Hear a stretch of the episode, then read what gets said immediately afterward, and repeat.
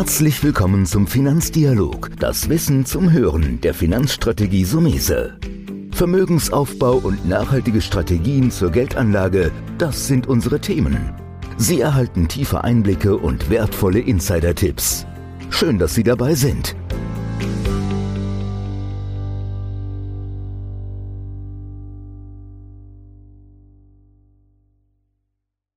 Heute in der neuen Folge sprechen wir über Aktienunternehmen und zwar ein ganz besonderer Bereich und zwar Beteiligungsunternehmen. Dieses Thema ist spannend, weil Beteiligungsunternehmen oder Aktien von Beteiligungsunternehmen ja fast kleine Fonds sind. Und um da ein bisschen noch mehr Licht reinzubringen, habe ich mir jemand eingeladen und zwar einen ausgewiesenen Experten aus dem Bereich. Günter Burgbacher ist Portfolio Manager des Aktienfonds für Beteiligungsunternehmen. Erstmal herzlichen Dank, Herr Burgbacher, dass Sie heute mit dabei sind. Sehr, sehr gerne. Danke für die Einladung, Herr Somese. Ich habe mich natürlich auch schon ein bisschen vorbereitet und mir Gedanken gemacht. Und ich fand dieses Thema interessant, aber da wollen wir jetzt ein bisschen Leben einhauchen. Und vielleicht gehen wir erstmal auf die Basics. Was sind denn Beteiligungsunternehmen und warum sind die so interessant zur Geldanlage? Also fangen wir noch mal mit dem Geschäftsmodell an. Also das Geschäftsmodell von Beteiligungsunternehmen besteht hauptsächlich darin, dass sie Beteiligungen an anderen eigenständigen Unternehmen erwerben oder eben Unternehmen komplett kaufen. Die Beteiligungen können dann längerfristig gehalten werden, entwickelt und integriert oder halt nach einiger Zeit auch wieder mit Gewinn veräußert. Und in dem Zusammenhang kann man quasi auch von den Investmentstrategien sprechen. Also dieses Kaufen und Halten, das nennt sich Buy and Hold und ist unter dem Begriff auch sehr bekannt. Die Variante entwickeln, weiterentwickeln und integrieren, das ist das Buy and Build und eben nach einiger Zeit wieder veräußern wäre das Buy and Sell. Das ist so mal die Basis, das sind so die übergeordneten Stile. Wir können vielleicht nachher auch noch auf weitere Stile eingehen. Was zusätzlich der Fall ist bei diesen Unternehmen, und das ist natürlich auch ein hochspannender äh, Faktor, Oftmals haben die ein Kerngeschäft und im Kerngeschäft werden äh, operative Cashflows erzielt, also laufende Cashflows, oftmals sehr, sehr gute Cashflows, die dann wiederum in diesem Sinne in weitere Beteiligungen investiert werden. Außerdem halten die aussichtsreichen Unternehmen auch immer wieder Cash für aussichtsreiche antizyklische Investments. Und das Ganze birgt auch Spin-off-Potenziale, weil es werden natürlich viele Beteiligungen äh, getätigt. Das, das ist schon sehr intensiv. Ich ja. würde aber noch ein Stück zurückgehen für die Hörer. Okay, Und okay. Lass uns an, mit, an einem Beispiel arbeiten. Dass wir einfach sagen, das ist eine Firma, die vielleicht jeder kennt. Und dann den Gedanke, dass diese Firma andere Firmen kauft, um sie länger zu halten oder zu verkaufen, dass wir vielleicht dem Hörer es noch ein bisschen leichter machen, weil wir sind schon sehr stark in der Theorie und ich glaube, oder für Sie natürlich auch Praxis, es wäre jetzt nochmal sinnvoll zu sagen, wir nehmen einfach mal entweder ein fiktives Unternehmen, was tut dieses Unternehmen, und vielleicht auch mal zwei, drei Beispiele, damit der Hörer noch mehr anfangen kann. Weil ich kann mir es einfach machen. Wenn ich jetzt sage BASF, Gott, die bauen Chemiewerke, mhm. die produzieren. Ich sage jetzt Daimler, die machen Autos. Haben vielleicht noch ein, zwei Töchter. Aber es ist ja diese Besonderheit der Unternehmen. Vielleicht ja. gibt uns zwei, drei Beispiele und dann so in, im, im Alltag, was da so, so passiert. Mhm, ja, wir machen es ganz konkret, genau, bevor wir dann tiefer reingehen. Ich denke mal, Berkshire Hathaway das Beteiligungsunternehmen von Warren Buffett, das kennt dann doch fast jeder. Vielleicht äh, machen wir damit einfach mal ein paar einfache Beispiele und äh, gehen dann etwas vertiefter in, auch in andere Zweige in dem Bereich. Buffett letztendlich hat angefangen, sein Investment in Berkshire Hathaway, das war damals eine Textilfirma, da hat er 30 Prozent Anteil gehabt, umzubauen. Und zwar eben in eine Beteiligungsgesellschaft, indem er diese operativen Cashflows, die die Firma abgeworfen hat und den Cash investiert hat in Investmentbeteiligungen. Das heißt ganz konkret, er hat sich in anderen Firmen, die er für vielversprechend äh, erachtet hat, beteiligt.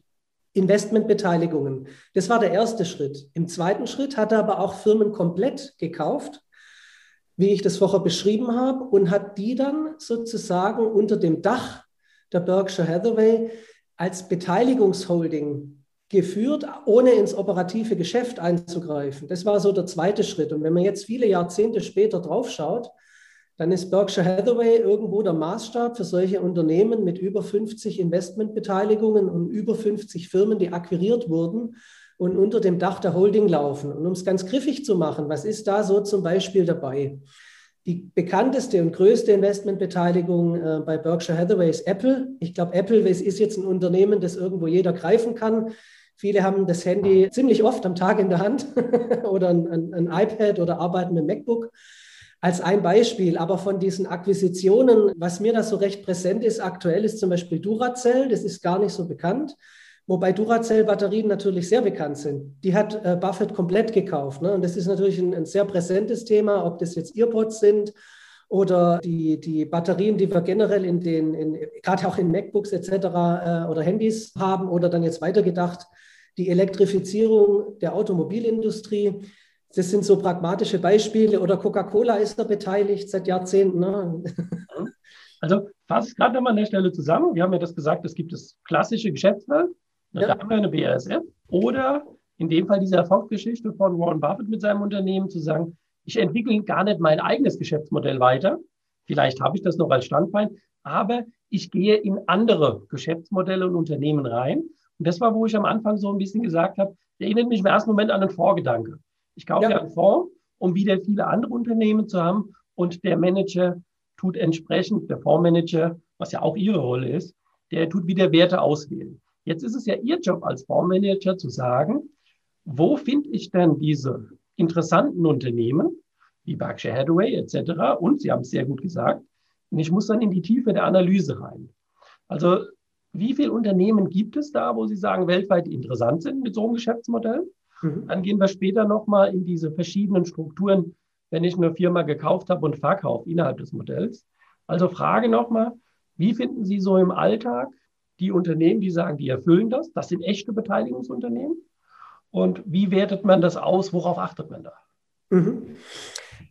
Ja, also das äh, ist so, wir haben äh, in der mehrjährigen Recherche ungefähr 500 Unternehmen identifiziert, die in Frage kommen. Ich gehe dann auch gleich noch ein bisschen auf die, auf die Struktur ein. Man findet diese Unternehmen in den Spartenbeteiligungsgesellschaften. Das sind also Firmen, die diese Investmentbeteiligungen machen, Holdings. Die gehen dann schon weiter, die haben die Investmentbeteiligungen, aber auch Firmen komplett akquiriert. Oftmals ist das Ganze dann in Tochtergesellschaften strukturiert und auch Mischkonzerne. Das wollte ich vorher noch zu Berkshire kurz ergänzen. Wenn man heute draufschaut, könnte man auch sagen, Berkshire ist ein Mischkonzern, ne? weltweit verteilt, verschiedene Branchen, verschiedene Zweige. Ähm, in diesen drei Sparten findet man es. Und jetzt kommt der eigentliche Punkt. Wenn Sie jetzt äh, eine Datenbank nehmen oder im Internet das eingeben, Mischkonzern, dann heißen ja die Firmen nicht Mischkonzern. Natürlich kommen dann ein paar und dann muss man aber schon tiefer reinschauen. Ich beschreibe das ganz gerne anhand einer Perlauster. Die sieht von außen jetzt nicht unbedingt so besonders schön aus. Es ist auch sehr aufwendig, die aufzuknacken. Aber wenn man sie mal aufgeknackt hat, dann sieht man erstmal, Produziert die überhaupt Perlen? Wenn ja, wie viele Perlen? Passt die Qualität der Perlen? Und das ist sozusagen auch die Aufgabe im ersten Schritt, sage ich mal, wenn man jetzt mich als Perlentaucher dann sozusagen als Symbol äh, nimmt. Ich muss diese Austernbänke erstmal identifizieren, muss die, muss die genau anschauen. Und das war schon sehr, sehr viel Arbeit und ist es auch heute noch. Und das ist das, was tagtäglich einfach auch einen Riesenspaß macht, diese Recherche übers Internet, über Investor Presentations von anderen Firmen, über Zeitschriften, wieder neue Firmen kennenzulernen. Oftmals ist es auch über die Beteiligungsstruktur von den Firmen, die drin sind, dass man wieder auf eine andere kommt, dann wieder sieht, wer hat da auch noch einen Anteil dran. Also man muss tief reinschauen und man sieht im zweiten Schritt dann, wenn man, wenn man äh, sich mit den Unternehmen beschäftigt, wo ist der Investmentfokus? und wo ist die Investmentstrategie? Und erst dann kann ich auch sagen, passt es oder passt es nicht. Jetzt gebe ich mal ein Beispiel, was vielleicht, oder zwei Beispiele, wo im ersten Schritt nicht immer klar ist. Also es gibt eine Firma in, in Belgien, die Sofina, die gibt es auch über 100 Jahre. Wenn man sich mit der beschäftigt, wird recht schnell klar, das passt ja wie die Faust aufs Auge. Die machen Minderheitsbeteiligungen, haben verschiedene Bereiche, haben über 100 Investments, okay, passt, das ist das, was der Herr Burgbacher beschrieben hat. Anderes Beispiel, PayPal. PayPal, da denkt jetzt keiner an so eine Richtung. Wenn man PayPal aber in der Tiefe betrachtet, dann muss man feststellen, ein Unternehmen, extrem cashflow-orientiert, viel Cash auf der Seite, hat über 20 Unternehmen akquiriert, hat die weiterentwickelt und ins Geschäft integriert. Das ist Buy and Build par excellence und hat mit PayPal Ventures über 60 Investmentbeteiligungen. was laufend ausgebaut wird. Und jetzt entwickelt sich PayPal genau in so eine Struktur rein. Und das ist das, was auch schön ist in dem Bereich. Es gibt ausgewählte Beteiligungsunternehmen, die eine spezielle Branche, einen Markt, ein Thema abdecken. Und die kann man natürlich, in die kann man auch investieren. Das ist natürlich ein bisschen selektiver, weil branchenorientiert und nicht ganz so breit diversifiziert, aber hochspannend. Und wenn man da einen schönen Mix macht, kommen ganz tolle Erträge zustande. Und was ich noch sagen will, diese Unternehmenslenker, so wie in Warren Buffett, das sind ja oftmals Star-Investoren, wirkliche Profis. Und an die kann man sich ranhängen. Auf diesen, wie soll man sagen, Schultern steht sich's ganz gut. Trotzdem muss man natürlich tief reinschauen. Was machen die und machen die das beständig? Das ist ja vielleicht ein ganz interessanter Gedanke, was, die, was Ihren Investmentfonds ja von anderen unterscheidet, wenn man so will. Das mal, ich bleibe jetzt mal, ich will jetzt sagen, immer wieder in der Wiederholung an mein Beispiel, aber wenn ich sage, ich habe eine BASF, ich habe eine Daimler, habe ich ja nur dieses mhm. eine Geschäftsmodell. Und wenn Daimler wenige Autos verkauft, dann habe ich natürlich ein Problem im Aktienkurs. Wenn ich aber natürlich jetzt eine Beteiligungsgesellschaft habe, die selbst wieder in 50, 60 anderen Unternehmen investiert sind, können da ja genug Unternehmen sein, die trotzdem noch florieren, auch wenn dieses Autogeschäft nicht läuft. Ich glaube, das ist das Spannende an Ihrem Fonds, dass Sie eigentlich eine doppelte Diversifizierung drin haben. Ja? aber auch natürlich immer wieder schauen müssen, wie Sie die drei Stile vorhin gesagt haben, was machen die denn? Entwickeln die und verkaufen weiter? Werden sie, wie ich jetzt so ein bisschen raushöre, so wie, wie PayPal, sie werden vielleicht mal so eine Art Berkshire Hathaway in Zukunft. Und ähm, heißt das nicht, dass sie dann aber immer auch den Nachteil haben, doppelt zu analysieren? Weil wenn ich sage, ich analysiere eine Daimler, habe ich ja einfach.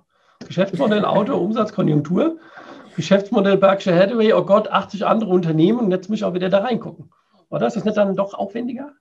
Ja, also Sie haben das toll beschrieben mit diesem doppelten Ansatz. Das ist nämlich tatsächlich so, dass äh, ich das genauso auch von der Konzeption her sehe. Und ergänzend zu diesen drei ähm, übergeordneten Investmentstilrichtungen gibt es noch neun weitere, also wenn man in der Tiefe schaut.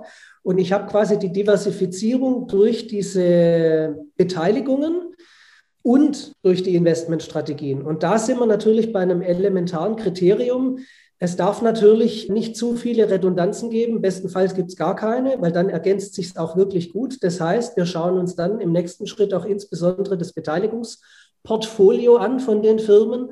Und das sind oftmals mehrere hundert, die da dabei sind. So kommt man auf mehrere tausend. Also das ist wirklich von der Diversifizierungssicht eigentlich fast eine institutionelle Anlagestrategie. Und äh, das Schöne ist, dass man das zum Beispiel jetzt in dem Fonds mit 40 Unternehmen hinbekommt.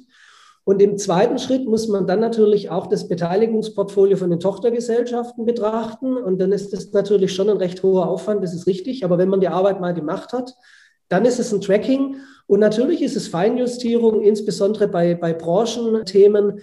Aber bei breit diversifizierten Unternehmen, die es teilweise wirklich Jahrzehnte, es gibt auch Unternehmen, die es schon über 100 Jahre gibt, wenn die das gut machen und ich auch sehe, die Managementleistung spricht für sich und sie sind wandlungsfähig. Ich meine, wir haben ja heute viele wechselnde Trends oder auch Megatrends und da muss man schon äh, gucken, dass diese Unternehmen auch eine gewisse Beständigkeit haben und trotzdem wandlungsfähig sind. Ich gebe mal ein Beispiel. Halma, das ist ein Unternehmen aus Großbritannien, das es über 100 Jahre gibt und es war mal eine Kautschukplantage. Wenn man da heute drauf schaut, hat es mit der Kautschukplantage nichts zu tun. Ja, das ist eine Firma, die ist im Sicherheitstechnikbereich, im Messtechnikbereich tätig, mit Sicherheitssystemen, auch bei der Wasseraufbereitung. Ähm, also sehr wandlungsfähig. Ja, und das Ganze ist auch zustande gekommen, indem man eben über 30 Firmen akquiriert hat nach diesem äh, Buy-and-Build-Prinzip und so das Unternehmen fortführt. Und der, der Unternehmenslenker dort, Andrew Williams, der ist garantiert nicht so bekannt wie, äh, wie Warren Buffett von Berkshire Hathaway. Und das, deswegen lohnt es sich einfach, mit diesen Köpfen, mit diesen Unternehmen sich zu beschäftigen, weil das hoch, hoch spannend ist in der, wie soll man sagen, in der Kombination dann. Ähm, auf der anderen Seite sehe ich natürlich auch, muss man natürlich auch höllisch aufpassen. Ich sehe auch eine Gefahr. Machen wir jetzt mal die andere Seite der Medaille. So ein bisschen mal, ich will nicht sagen negativer Ausblick, aber jetzt bin ich eine Beteiligungsgesellschaft und habe einen Riesenhunger und will eine andere Unternehmen kaufen. Dann kann ich ja hingehen und kann sagen, ich mache eine Kapitalerhöhung. Mhm. Und deswegen ist ja der Aktienmarkt so spannend, das Geld anzuzapfen. Wie geht ihr damit um? Weil Kapital einnehmen ist ja schön, aber da müsst ihr ja bewerten, was wollen die kaufen? Macht das überhaupt Sinn? Und das stellt mich dann zur zweiten Teil der Frage. Diese 30, 40 Unternehmen, die ja wiederum mit Hunderten von Unterunternehmen sind, wie oft tauscht ihr die aus? Seid ihr da eher so, dass er sagt, es gibt wirklich einen guten Stamm? Oder sagt er, naja, im Jahr müssen wir schon zwei, drei, vier Mal ähm, austauschen, weil er vielleicht versucht, billiges Geld reinzuholen, um ein Wachstum zu machen, das am Ende vielleicht doch nicht rentabel ist? Ja, also wichtige Punkte. Wir gucken mal, dass wir die alle kriegen, sonst erinnern Sie mich, wenn ich was vergessen ja. habe. Ich fange mal mit dem letzten an. Der Portfolioumschlag äh, ist deswegen nicht so hoch, weil wenn man da die guten Unternehmen identifiziert hat, dann zeichnet die eben genau das aus, was ich am Anfang beschrieben habe. Und das geht damit einher, dass wir eben nicht Unternehmen bevorzugen, die das Ganze auf Schuldenbasis machen und ständig mit Kapitalerhöhungen und alles verwässern, sondern die das mit dem operativen Cashflow tätigen, diese Geschäfte, diese neuen Beteiligungen und auch mit dem Cash, der auf der Seite ist. Deswegen gibt es eine hohe Stabilität. Das heißt, der Portfolioumschlag ist da. Der ist aber nicht so hoch. Also wir können, wir können mal eine Kennzahl nehmen. Das muss man natürlich sehen, wie sich das über die Jahre entwickelt. Aber ich würde mal so 20 Prozent in Raum stellen, 15 bis 20 Prozent Portfolioumschlag. Und dieser Umschlag ist eher, also aufs Jahr gesehen von den ganzen Unternehmen, der ist dann eher in dem Bereich Branchen, Märkte, Themen fokussierte Unternehmen weil da natürlich auch mehr Musik spielt, anhand dessen, dass halt immer irgendwas passiert. Ich meine, letztes Jahr Corona, das war nicht vorhersehbar, aber das ist natürlich klar. Das hat ja zwei große Ausprägungen oder drei große Ausprägungen, Gesundheitsbranche, Digitalisierung, aber jetzt auch so im Nachgang das Thema Klimaumwandel, äh, Klimawandel und Umweltthemen, die mehr in Fokus rücken und da kann man ja nicht vorbeischauen. Jetzt gibt es die breit diversifizierten Unternehmen, die sowas natürlich mitspielen, aber es gibt halt auch die fokussierten, wo ich dann eben Nuancen setzen kann. Und da wird es in der Zukunft wieder Änderungen am Markt geben. Das können auch Value- und Growth-Themen sein, wo man dann die Schwerpunkte mal verlagert. Was jetzt aber die breit diversifizierten Unternehmen äh, anbelangt, äh, spricht man ja oftmals auch von Konglomeraten. Und das Wort Konglomerat ist für mich negativ behaftet obwohl das ich gar nicht so wahrnehme, weil ich die Unternehmen ja wirklich transparent mache, äh, sonst würde ich gar nicht investieren. Aber beim Konglomerat ist eben genau das, äh, gibt es da Verflechtungen, Redundanzen, wird viel mit Kapitalerhöhungen gearbeitet, geht viel auf Schuldenbasis, wird da hin und her gemauschelt. Wenn man das aber ausschließen kann, und da muss man natürlich sich nicht nur die Investor Presentations anschauen, die einen ersten guten Einblick geben, auch für das Investmentverhalten, für die Akquisitionen, wie es aktuell läuft. Die schaue ich mir regelmäßig an, vor allem natürlich bei den Portfoliounternehmen und bei denen auf der Watchlist. Das sind dann auch nochmal über 80 Unternehmen, die dann zusätzlich auf der Watchlist sind. Äh, muss man dann natürlich in die Quartalsberichte reinschauen. Das ist natürlich aber auch immer nur ein Indikator. Dann auch laufen die Geschäftsberichte, wie ist die Cash-Position, wie, wie ist die Überschuldungssituation, wie ist der Substanzwert? Also Substanzwert ähm, ganz einfach, alle Vermögenswerte, alle Verbindlichkeiten weg. Was ist das Plus? Und dagegen mal die Marktkapitalisierung stellen, wie das Unternehmen an der Börse bewertet ist, ist auch ein ganz guter Indikator, weil oftmals sind die sogar unter dem Substanzwert bewertet. Jetzt haben Sie nochmal sehr gut, es wäre fast noch eine Frage von mir gewesen, nochmal tiefer erklärt, wie so der Alltag eines Fondsmanagers natürlich auch aussieht, weil das sind ja die Jobs, die man machen muss bei den Unternehmen. Zum Teil haben Sie es eigentlich beantwortet, aber ich stelle trotzdem nochmal die Frage, weil das ist ja ein interessantes Segment, Beteiligungsaktienunternehmen in dem Fall. Wie mhm. sollte ein Privatanleger, welchen Tipp würde man einem Privatanleger geben? Also ich tue mich immer schwer, weil ich sage, als Privatanleger musste ganz viele kaufen, um den Vorgedanken zu haben. Und deswegen empfehlen wir ja auch Ihren Fonds, den Aktienfonds für Beteiligung, Beteiligungsunternehmen. Was würden Sie für einen Tipp dem Privatanleger geben, wenn er sich da auch mal rantasten will? Also mein Tipp wäre, Ihren Fonds zu kaufen, aber hilft er jetzt noch nicht so ganz, sondern wenn er jetzt wirklich so sagen, der liebäugelt mit Einzeltiteln. Was, ja. was kann man dem als Tipp geben? Also ein ganz wesentlicher Punkt ist ja, deswegen ist der Fonds auch so spannend, deswegen haben wir ihn ja auch gemacht weil es in dieser Breite bislang noch nichts Vergleichbares gab, die Liquidität. Weil wir müssen kurz nochmal den Unterschied zu den alternativen Anlageprodukten erwähnen und dann aber auch gleich auf die Aktien gehen. Bei alternativen Anlageprodukten habe ich ja oft feste Laufzeiten und wenn was schief geht, kann halt sein, dass das Geld weg ist. Hier habe ich hochliquide, täglich verfügbare Aktien. Und da kommen wir zum Punkt. Ich muss natürlich bei diesen Unternehmen, das wäre eine erste Empfehlung, schauen, wie klein oder groß ist dieses Unternehmen. Wir haben zum Beispiel im eine Grenze, das sind 50 Millionen Euro Marktkapitalisierung. Die ist schon sehr niedrig gewählt. damit man eben im Vorfeld den Filter groß genug lässt. Momentan ist das kleinste Unternehmen mit 400 Millionen Euro Marktkapitalisierung aber deutlich größer. Und wir haben auch schon mal tauschen müssen, weil wenn ein Unternehmen in diese Richtung kommt, oftmals auch die Liquidität nicht so hoch ist.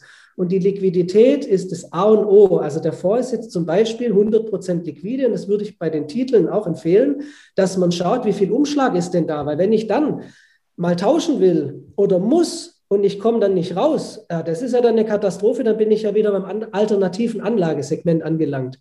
Und das will man ja in der Hinsicht gar nicht machen. Im nächsten Schritt würde ich, wenn ich äh, Unternehmen anschaue, die in Frage kommen, als allererstes das Investmentportfolio anschauen, weil das Investmentportfolio und die Akquisitionen ein Beteiligungsunternehmen wesentlich prägen. Das ist der erste wichtige Punkt. Wie kann man das machen? Man kann am besten mal eine Investor Presentation anschauen. Die werden oftmals äh, wirklich sehr gut zur Verfügung gestellt über die Investor Relations von den Firmen. Oder äh, es heißt Unternehmenspräsentation, muss man schauen, wie die das betiteln. Manchmal gibt es auch nur Quartalspräsentationen. Äh, da muss man dann also wirklich auch bis zum Ende sich die anschauen. Oftmals sind Dinge auch im Anhang. Und im nächsten Schritt würde ich auf die Quartals- und Geschäftsberichte gehen. Dann das Gleiche, wenn ich mich wirklich für so ein Unternehmen in der Tiefe interessiere, mit den Tochtergesellschaften machen. Das heißt, man muss schauen, wie ist das Unternehmen strukturiert? Bei Holdings gibt es ja oftmals Tochtergesellschaften, dann haben die drei, vier, fünf Tochtergesellschaften, vielleicht auch eine Tochtergesellschaft, die Venture Capital macht. Wenn ich mir die nicht anschaue, gehe ich ja am Sinn und Zweck eines Beteiligungsunternehmens vorbei, weil das Spannende liegt im Verborgenen, im ersten Schritt Verborgenen. Das ist wie mit der Perlauster. Ich sehe es nicht. Ich muss reinschauen.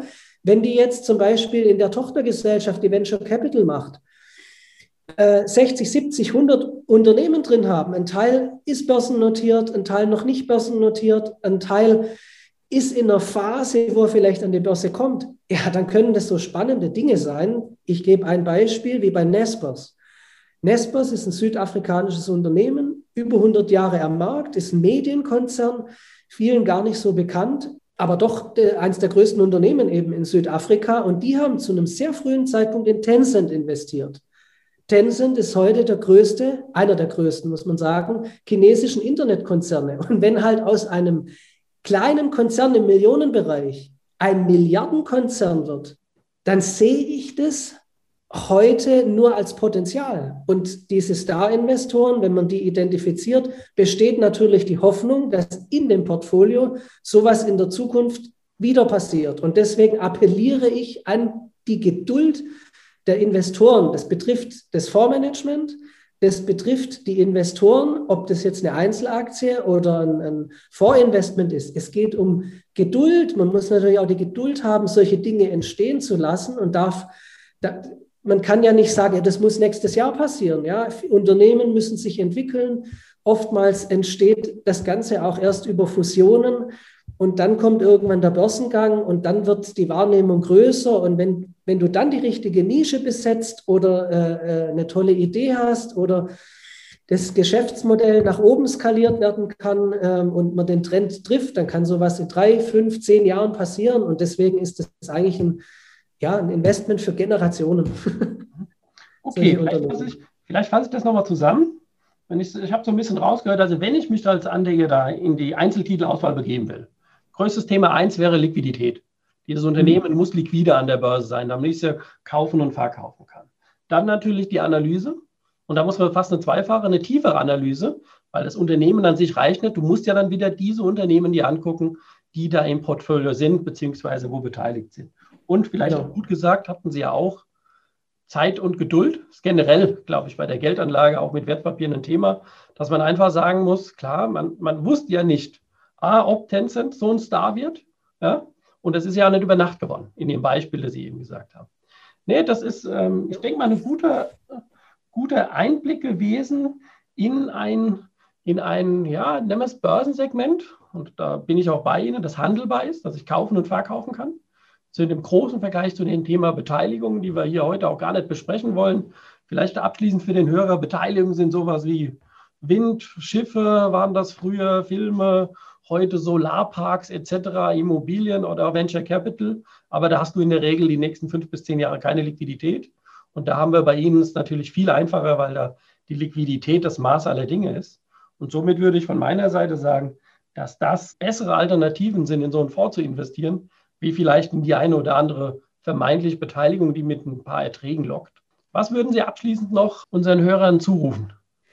Ja, dass sie sich auf jeden Fall beschäftigen sollten Nein, müssen mit den Diversifizierungsstrategien von Profis und Star-Investoren à la Warren Buffett. Und da gibt es noch viele mehr. Und es ist ein hochspannender Markt, weil man eben in der Tiefe dann, wie gesagt, auch andere Ideen generieren kann oder sich eben auf diesen Schultern gut mit investieren kann. Und ich sehe da häufig Wachstumstreiber, auch jenseits der Indizes. Also ist es wirklich eine hochinteressante Beimischung, in den Bereich zu investieren, abseits vom Mainstream. Und wenn man es als Anlage Anlageklasse definiert, so wie wir das jetzt gemacht haben mit dem Fonds, dann ist es definitiv noch unterrepräsentiert, weil wenn man in die Investmentwelt schaut, man findet sowas schon immer mal wieder als Beimischung bei einem Vermögensverwalter, bei einem Fonds oder bei diversen Depots, aber als, als Anlageklasse betrachtet ist es definitiv unterrepräsentiert. Und wenn man einfach das Potenzial sieht, die Ertragspotenziale und den Inflationsschutz, den man mit so einem Portfolio hat, dann kann ich da nur appellieren, sich mehr damit zu beschäftigen. Und äh, am besten ist es immer, man investiert und guckt, was passiert, weil dann ist man dabei und muss sich zwangsweise mit der Sache auseinandersetzen.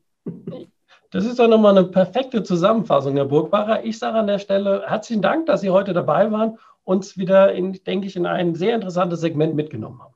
Sehr gerne. Gerne wieder. Das war der Finanzdialog, das Wissen zum Hören der Finanzstrategie Sumese. Natürlich ist dieser Podcast keine Anlageempfehlung, denn jede Anlageentscheidung muss individuell getroffen werden. Idealerweise ist sie Teil einer ganzheitlichen Strategie, die exakt zu Ihnen passt. Dazu müssten wir uns persönlich kennenlernen. Besuchen Sie uns auf sumese.de